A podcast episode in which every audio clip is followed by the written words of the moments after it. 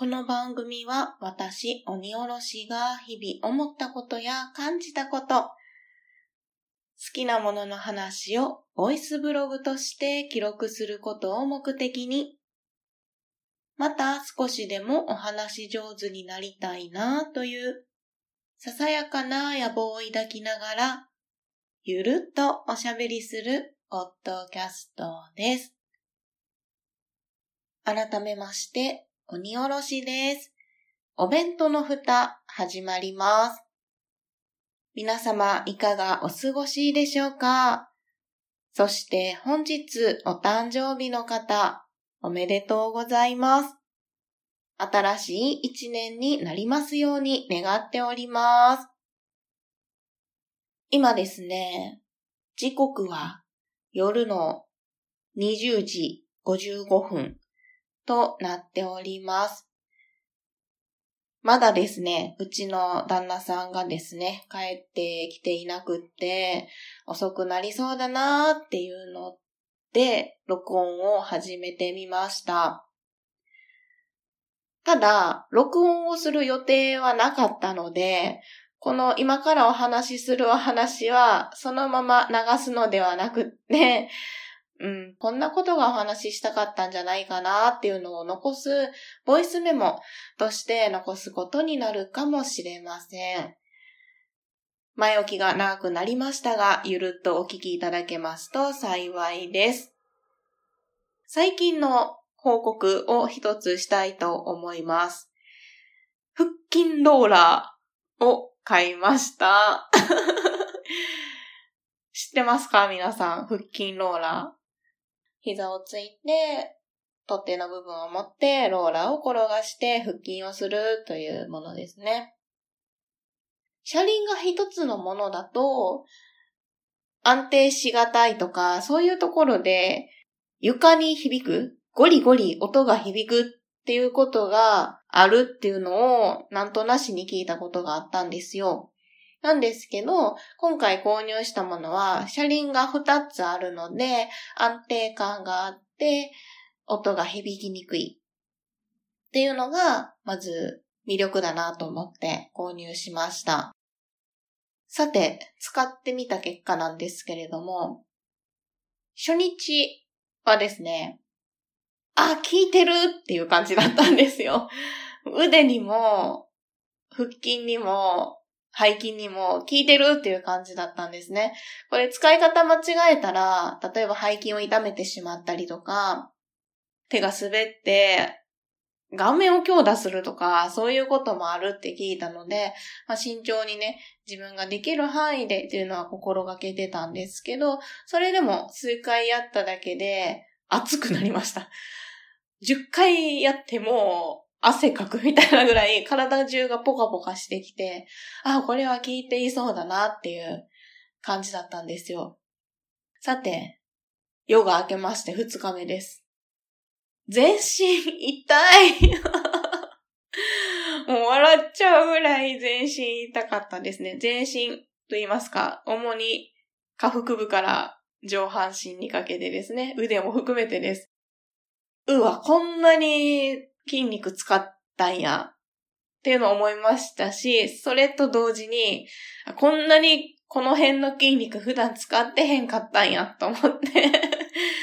あの、日頃ね、スーパーの仕事をしているんですけど、あんなに物を持ち上げたり、あんなに動いたりしているのに、ここの筋肉全然使ってなかったのねっていうのがすごくわかりましたね。で、筋肉痛の状態っていうのがよく言われるのが、使ってなかったところの筋肉が刺激されて筋繊維が傷ついているっていう状態なので、それが回復するまで一回待ってから、また再びトレーニングを再開して、それを繰り返して筋力を鍛えていくっていうのがセオリーなようですね。その、初日にやった次の日は、全身痛いわっていうことを実感して、休んだんですよ。で、二日目ですね。あ、三日目って言ったらいいのかな？一日置いての二日目の時に、今日できるかなと思って、一回でも二回でもその、あまり間を空けずにやった方が続けるモチベーションが持てるかなって思ってやってみたんですよ。まあ、一回目でも痛みで笑いが出ましたね え、こんな痛い？と思って。個人的には痛みには強い方だと思うんです。痛いの嫌やけど、まあ、生理痛が重かったりとか、頭痛を持ちだったりとか、まあ、肩こり腰痛とかね、いろんなところが悪いので、痛みには強い方やと思ってるんですよ。なんですけど、その、どこが痛かったかっていうと、腹筋の上部ですね。うんと、シックスパック、6つに分かれてる腹筋の上の4つら辺がむっちゃ痛くて 避けそうな痛みがあって 全然まだ筋繊維が修復されていないと思って、ためらいましたね。いったーっ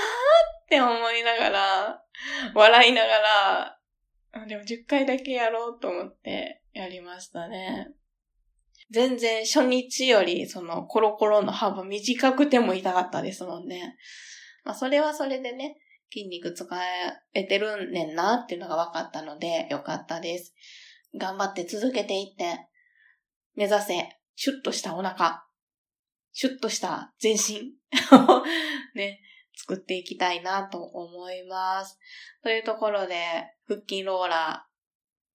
アブローラのお話でした。どうしようね。一回このまま話を続けてみましょうか。これで一応オープニングぐらいの尺、いや、それよりもっと長いかもしれない。ので、一回いつものセリフを言っておきましょう。では、本編に移っていきたいと思います。どうぞ今回もゆるっとお聞きください。今、お聞きが怪しかったですね。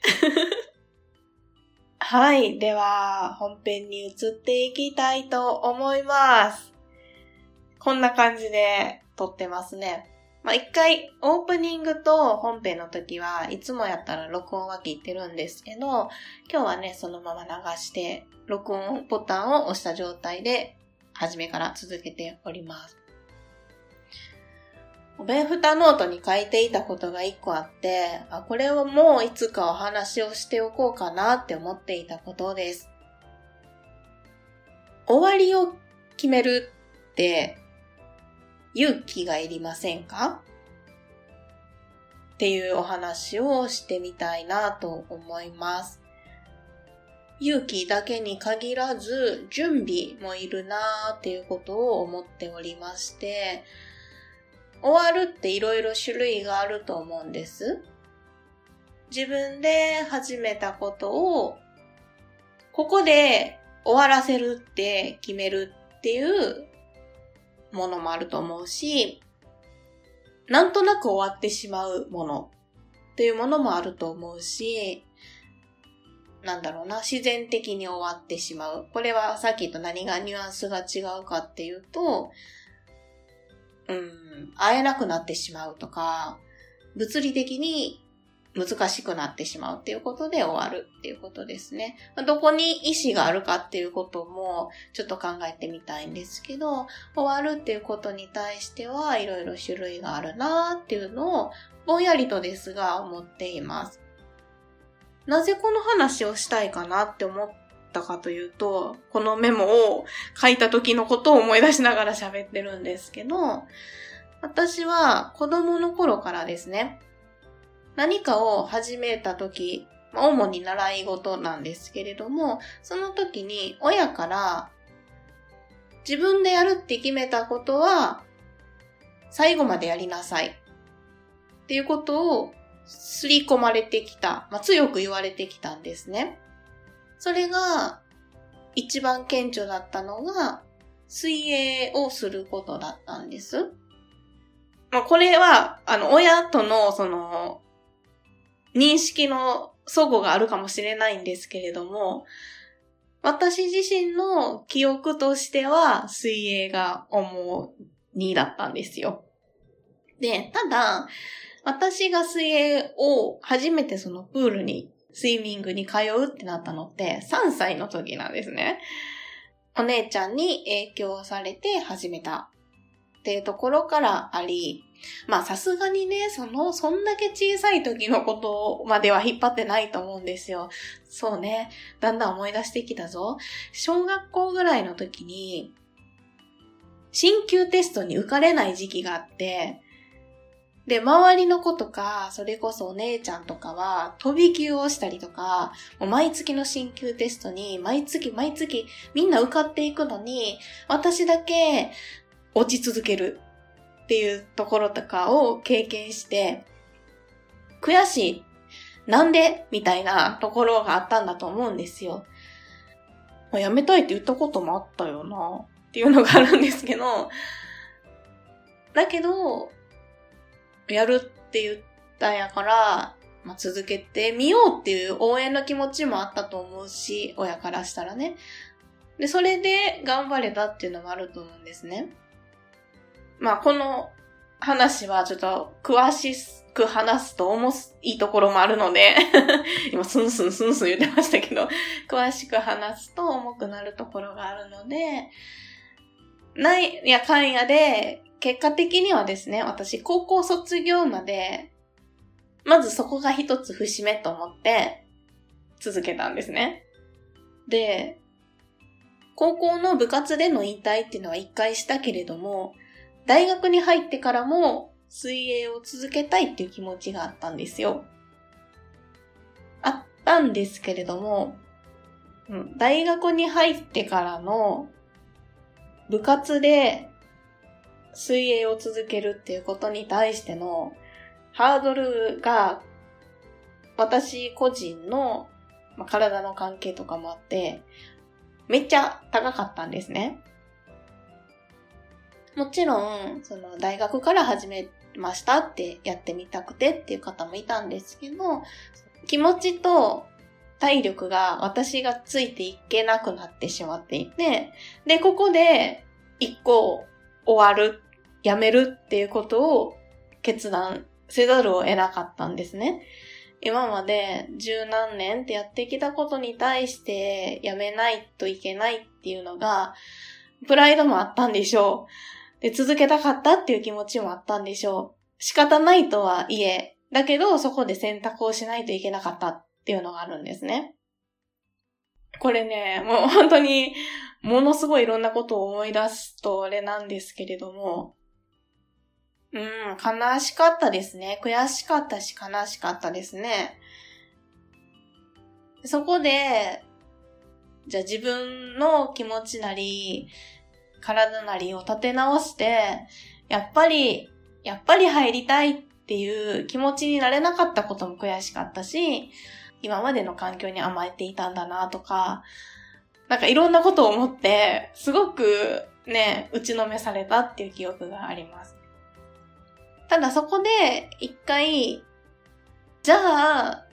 違うことに挑戦してみたいっていうことも思えたので、それがね、結果として何回か言ったことありますけれども、少林寺憲法部に出会えて、まあそこでね、また別のしんどさもありましたけれども、仲間に恵まれてとか、いろんな経験ができたなっていうのがあるので、まあいろんなこの積み重ねがあっての結果なんですけれども、その時は、やっぱりその終わりを決めないといけないんだって、このままずっと自分が続けたいっていう気持ちだけでいけたらいいなって思ってたけど、あ、それではダメだったんだっていうのを知ったっていうので、悔しい経験をしたなっていうのがありましたね。うんと、なんだろうな、ここまでの話を聞いていただいて、自分の感情に私はとても振り回されるタイプだということは自覚しているんですよ。自分自身の物理的な条件とか、所属する組織との関係性とか、そういうことも、どうしたって起こり得るわけじゃないですか。だけどそういうことを、まあ、知れたっていうのは良かったですね。自分の状況を分かって、じゃあどうするかっていうのを、こう、切り替えられると言いますか、判断をして、じゃあ次にっていうステップに行ける方、スッと行ける方もたくさんいらっしゃると思うんですよ。自分自身としては葛藤が長いことあったなっていうのがね、今振り返ってみると思いますね。うん。自分と組織とか、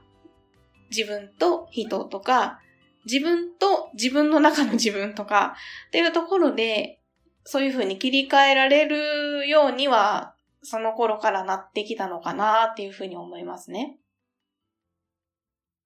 それだけで済まないことも今多いんですけど 今生きてる中では積み重ねてこれたのかなというふうに思いますね。はい。っていうところで、まあ、辞めるとか、終わるっていうことに対しての初めてのターニングポイントって言ったらいいんですかね。初めてではないかもしれないけど、まあまあまあ、そういう印象に残っていることって言ったら、その水泳の話になります。すっごい自分の話してるね。これ聞いてる方楽しいかな。まあメモが終わりに話してみようと思います。あとは、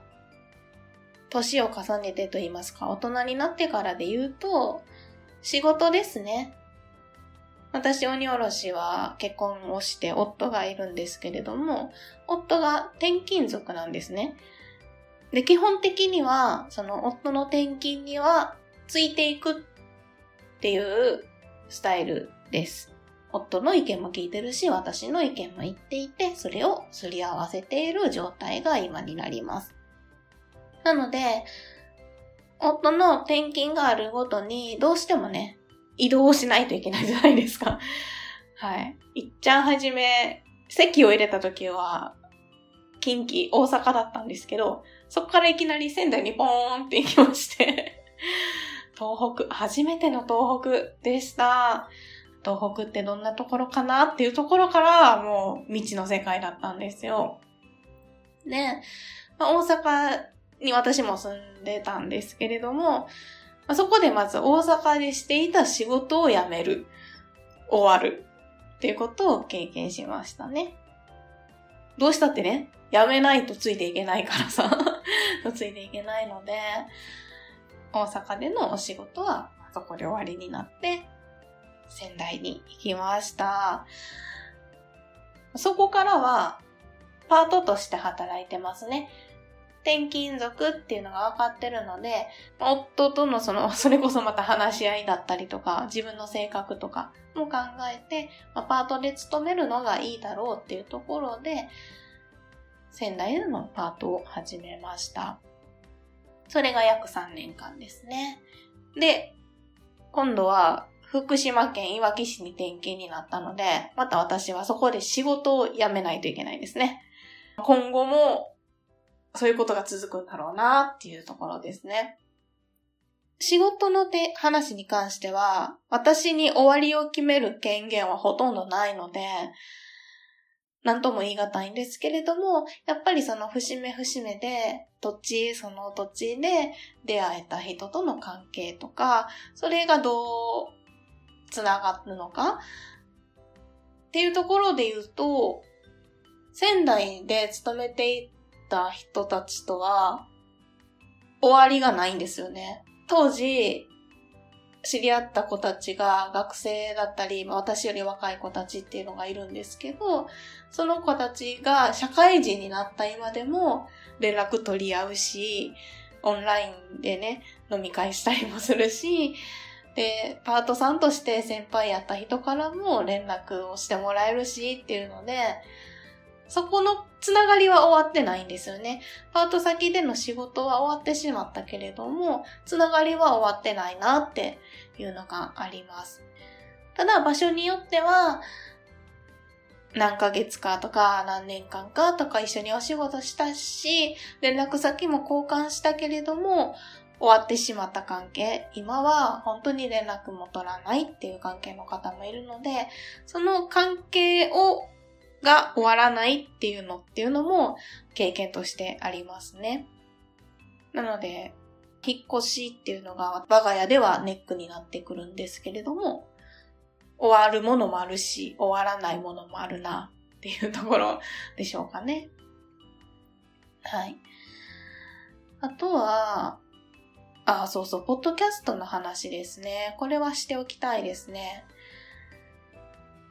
お弁当の蓋の話になりますと、もともとですね、私はリスナー歴が長か、長かったのかな？長いっていうのかな？リスナーだったんですよ。なんだけれども、いろんな方のポッドキャストを聞くうちに、聞けるポッドキャスト番組が増えていくうちに、自分も配信したいなっていう気持ちが高まりに高まって、このお弁当の蓋を始めるに至ったんですね。で、始めるって勢いだったんですよ。当時の本当に勢いだった。忘れもしない。ポペテンですよね。ポッドキャスターがペンを走らせてんに行った帰りの夜行バスの中で家着いたら始めようって思ったって決意したっていうのがあるんですけど、始めるのは本当に勢いでした。で、話がね、ちょっと戻るんですけど、その、母、親から、始めるって決めたことは続けなさいっていうことを言われていたって言ったのを覚えていますでしょうか もう何分前に話したか覚えていないけど。それがあって、続けること自体は、比較的いろんなことに対して苦ではないんです。で、ポッドキャストももちろん、その、自分がやりたいって思ったし、話したいことむっちゃあるって思ったし、何年で終わるとか、何回で終わるとかっていうのを始めるときに決めなかったんですよ。現在も決めていないんですよ。なんだけど、最初から、例えば1年っていう機会を決めてらっしゃったとか、100回やったら次シーズン2に移行しますとか、そういうことを決めてらっしゃる方。あるいは、今の段階でここまでのことをしたので、次の段階に進むまで一回お休みをしてから次シーズン2として始める予定をしています。っていうことで、まず一旦終わるっていうことをされた方とか、いろんな方がいらっしゃるんですね。で、それを聞くと、自分で終わりを決めるって、すごいなって、私は思うんですね。そこまでの目的とか、目標とかがあって、あるいは、今はここまでだけど、次、準備ができたら始めますっていうので、その準備ができてる人、用意ができる人っていうのが、すごいなって もうすごいなしか言えてないんですけど、今の私にはできてないことだなって、すごく思うんですよ。これも性格ってあると思うんですね。このお弁当の蓋は、一つの趣旨としては、ボイスブログとして話をしているので、何を話してもいいわけですね。いいわけですよね。大丈夫ですか？楽しんでいただけたらいいなって思ってるんですけど、いかようにも話ができるので、なんだろうな、ここをなんて言ったらいいのかな。悪い言い方をすると、いくらでも力が抜けるし、それは別に悪いことではないか。うん。なんだろうな。うん、だけどね、そう。ここからここまでって、初めに決める勇気ってすごいなって思ったんですね。うんなんだろう、私は本当にぼんやり、ぼんやり、いや違うな。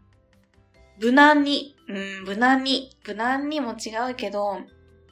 続けられたらいいなとか、続けることが一番じゃないけど、続けることに対しての意識は持ってるけど、終わりを決めるっていうことに対しての意識は持ってなかったなと思って、そう。なので、その、まあね、ポッドキャストいろいろ聞いている中で、終わられた番組、終わりを決めて終わられた番組っていうのが、うん、すごいなーって思う時があるんですね。いや、もちろん、本当は続けたかったけど、その終わりますっていうことを言えないまま終わられた番組っていうのもあると思うんですよ。もしくは長期で休まれているっていうので、そういう番組もあると思うんですけど、可能ならば自分もその終わる時は終わりますって言える環境の時に終わりたいなっていうのは思いましたね。あんまりにも話が長くなってしまったので 今回のお話はここまでにしようかなと思います。終わらせる、終わるっていうことに対して思っていたこと、全然メモよりいろんなこと喋ってるなって思いましたけど、まあ、今の段階で思っていることはそんなところかなと思います。もうちょっとメモしてるところはまたいつかお話しできる機会があればお話ししようかなと思います。今回はですね、ちょっと話しながら若干熱くなったので、電車が走ってる時にカットするために黙るってことはしなかったので、端々に電車のね、音が入っちゃってるかもしれないんですけれども、ゆるっとお聞きいただければなと思います。はい、ここまでお聞きいただきましてありがとうございました。